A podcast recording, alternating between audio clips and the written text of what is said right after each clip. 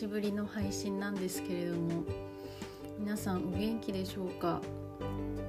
えー、私は今週1週間が結構バタバタしてましてなんかなんだろう？なんかめあの普段残業とかがあのそんなしないんですけどなんか珍しくなんか30分から1時間ぐらい残業してましたね。結構なんかバタバタしたあのー、今週1週間だったんですけどもう絶対これ来週も絶対バタバタするんですよね。しばしばらくっていうかなんかもうずっとこれから多分バタバタするんだろうなっていう感じでなんか更新頻度が下がりますきっと。っていう感じなんですけども今日は金曜日なのでなんかもうあのお昼過ぎぐらいからは明日休みだしみたいな感じでちょっと気楽なあの気持ちではいるんですけど。いやあのー、ラジオ私のラジオをですねその友達に教えてるんですけどで友達が聞くと絶対にあの感想を送ってくれるんですよ。めちゃくちゃ神じゃないですかもう。でなんか私あの一つのことを継続するのが結構苦手ででなんかあの日記とか書くじゃないですか。であの手帳とかね日記帳とかにあの書くことがいや別に最近はないんですけどなんか一時期そのやってみようみたいな感じで試みてやったことがあるんですけどマジで続かなくて。でそれも全然続かないしなんか携帯の日記みたいな機能なんかアプリで日記帳みたいな機能があってでそれを使ってやってみた時もいやなんか何日間か続いたりとかなんか23日空いて書くとかは結構ねあの携帯の日記だと続いてたまに今でもなんか思ってるけど別に誰かに言うことでもないとかなんかあの軽いやつ。ほんと 3, 3行もないぐらい。なんか2行ぐらいのなんか適当ななんか気づいたこととかなんかあのちょっとなんか残しておきたいこととかそんなないですけどなんかそういうのをちょっとね、あのー、書いたりはたまにしててでもそれも別にその毎日やってるとかではなくってなんかたまに気が向いた時にやるとかなんでなんか前その最近更新したのが1ヶ月前とか なんか2ヶ月前とかもう本当にバラバラなんですけどそれも別に続いてるっていう観点で言うと別にそんな続いてなくてでなんかそのラジオは珍しくめちゃくちゃ続いてるんですよ。なんか20これ20回目なんですけどすごくないですか？意外と20回って結構ハードル高くて私の中で。でなんで続いてるのかなって考えたら友達がその感想をね言ってくれたりとか送ってくれたりとかなんかそのあのー、ラジオをちゃんと聞いてくれてるっていうのがすごい伝わるわけですよ。ありがたいことに別にその内容ね大したこと言ってないんですけどなんかその中の話したことの一個をねちゃんと取り上げてなんかその話あの返してくれるんですよ。もう噛みすぎてで結局はなんか誰かが見てるとか誰かが聞いてるとかなんかそういうモチベーションがないと私は続かないんだなっていうことに気づいてで日記とかってなんならその自分だけが見るものみたいなあの感じじゃないですか。で多分私交換日記とかだったら続くんですよ誰かとやり取りをしてであのその自分が書いたことに対して例えば返事がもらえるとかなんかまあ自分以外に一緒にやってる人がいるみたいなところだと多分続くんですよね。でその法則をもうこのねもう30年近く生きてきて 最近やっと発見したっていうあのまあでもこれもね今気づいたからなんか良かったなって感じなんですけど私は多分一人では何かを続けるっていうことがちょっと難しいというか自分に甘いのですぐやめちゃうんですけど なんか誰かが聞いてるとかなんかそういう環境だと続けられるんだなって思ってだから多分このラジオも続いてるんだろうなみたいなあの考え方を この1週間で気づいたっていう感じなんですけどはい。で最近あのもう全然これ違う話なんですけど私結構頭痛持ちみたいなところがあって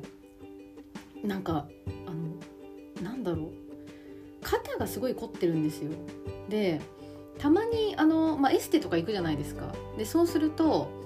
あの頭のね凝りを取ってくれたりとかその流れでこう首のリンパとか肩とかをこうほぐしてくれたりするんですけどもうゴリゴリもう音がすごくて。なんかん？これ骨の音なのかみたいな。本当にあの自分だけが分かる音とかではなくってもうあの部屋に響くんですよ。そのゴリゴリみたいな感じで。すごい音が響いてて。でその時は痛気持ちいいからっていうのと私結構その髪のあの美容院で髪の毛洗ってもらってる時とかマッサージしてもらってる時はなんか結構あの黙ってたいタイプなんであの本当にずっと寝たままうわー落としてるなみたいな感じでであのそれ終わってから「すいません今日すごい凝ってませんでした」みたいな 感じの話をすると「いやもうすごかったです」みたいな「落としてましたよね」って毎回言われるんですけど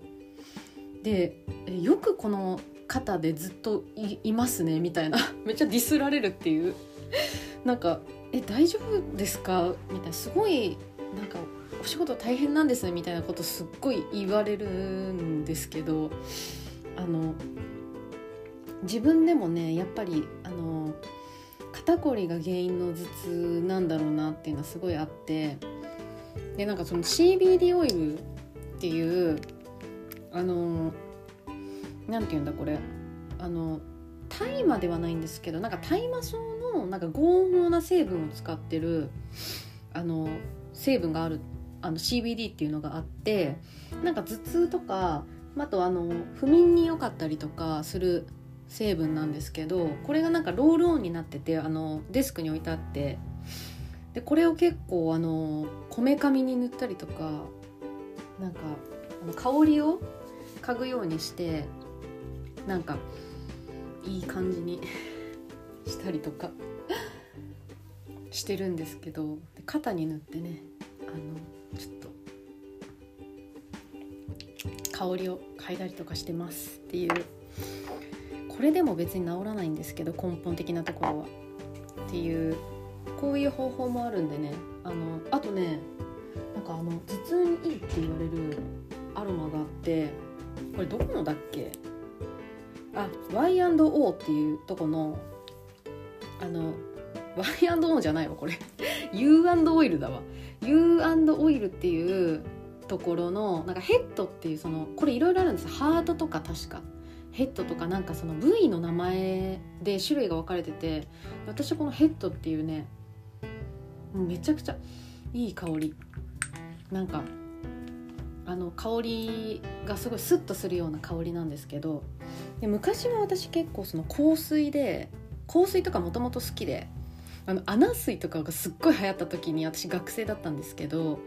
なんかアナ水のねなんて名前のね香水だっけな。なんか上その蓋のところになんか蝶々みたいなモチーフがついてる香水があるんですよ。でその香りがすごい好きでもずっとそれをつけてたんですけど結構香水とか好きでであの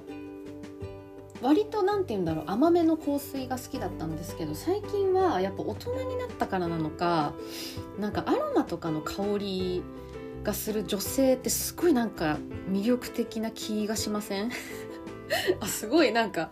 これ私の持論なんですけどなんか香水をプンプンこう香らせてるよりはなんかん？この香り何なんだろう？みたいななんかマってそういうところあると思うんですよね。なんかすっごい香りするわけじゃないんだけどなんかちょっとちょっとなんかほわーって香ってえこれって何？みたいなこう何って思わせるのがアロマの香りだなと思ってて。そうだから最近は結構こういうなんかアロマとかつけたりよくしてるんですよね。あとハンドクリームとかめっちゃ好きで。なんかオーガニックのなんかジンジャーバニラとか。デスクにすっごい置いてあるんですけどハンドクリーム3つ置いてある。とかあのなんかこれ韓国のブランドでノンフィクションっていうブランドなんですけど ノンフィクションってすごいなっていうブランドでめっちゃ可愛いんですよ。パッケージが。なんか「フォゲット・ミー・ノット」っていうハンドクリームを使ってて。これがもう香りが良すぎて。これ1日3回ぐらい塗ってるんですけど。そう。で結構香りってやっぱ大事だなって思ってて私は。なんかあの香りと肌と歯をきれいにするべきだと思ってるんですよ女性は。で女性に限らずなんですけどこれ男性にもか。男性も多分共通してだと思ってて。で私歯歯のなんかあのホワイトニングあるじゃないですか。で昔何年前だっけな。そうなんか56年前ぐらいにあのホワイトニング恵比寿にあるホワイトニングに行ってでそこはその継続してホワイトニングをするっていうよりかは1回で結構白くなるっていうホワイトニングなんですよ。でもやっぱ1回でだから結構価格が高いんですよ。3万ぐらいして。そう3万かけたんです歯に。で3万円のホワイトニングしたらなんかねやっぱその1回で結構白くなるし持ちがすごい良くて。いまだに別に黄色くなったりとかしてないんですよ。そう。でなんかあの新庄みたいな。めっちゃ白くなって。そう。だから歯はすごく大事だなって。なんか清潔じゃないですか。で歯歯ってその顔の一部なのでこう話したりするとね見えたりするからすごい大事だなっていう持論とあと香りはまあさっき言ったんですけどなんかなんだろう。なんかこの人といえばこういう香りがするみたいなのをなんか持っておきたいなって私は思ってて。そうだから絶対香水とかハンドクリームとかヘアミストとか結構好きで香り物あとボディクリームだ。そうボディクリームって結構香りするんですよ次の日。そうなんか重ためのやつをつけると結構香りが残るからなんかそれを香水代わりにしたりとか結構してるんですけどっていうのがあったりあと肌はもうめちゃくちゃ重要ですね。もう私肌はもうめっちゃもう命かけてるもう。もうなんだろう友達にもね自分でも自負があるんですけどえすごいいろいろ知ってるねって言われるその美容医療とかっていうよりはなんかその化粧品で化粧水とか美容液とかそっちの方にすごい力を入れててで最近ね、まあ、たまにピーリングとか行くんですけど